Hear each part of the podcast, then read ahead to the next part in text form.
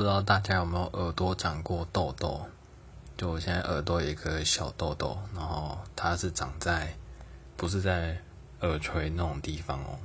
是在有软骨的那种地方的皮上面。对，就是那种超痛的那一种。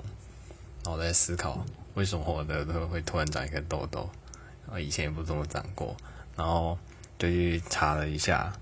然后它大概的话，就是你耳朵会长痘痘，大概有几个原因。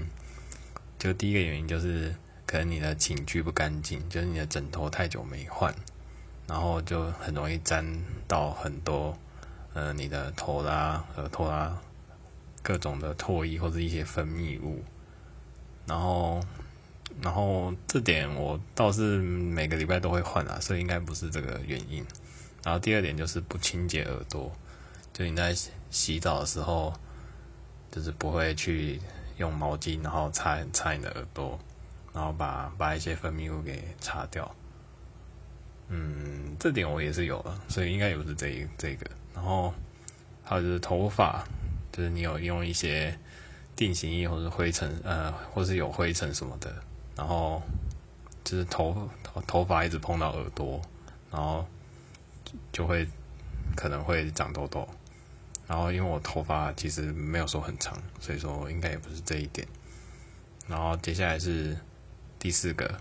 清洁耳朵的动作太过粗暴，就是你掏耳朵或是用指甲用力这样子在抠你的耳朵，然后就可能也比较容易长痘痘。这点话难讲因为我 其实我在。嗯，用毛巾在擦耳朵的时候，其实也不算很温柔，反正就蛮用力的，所以这点有可能。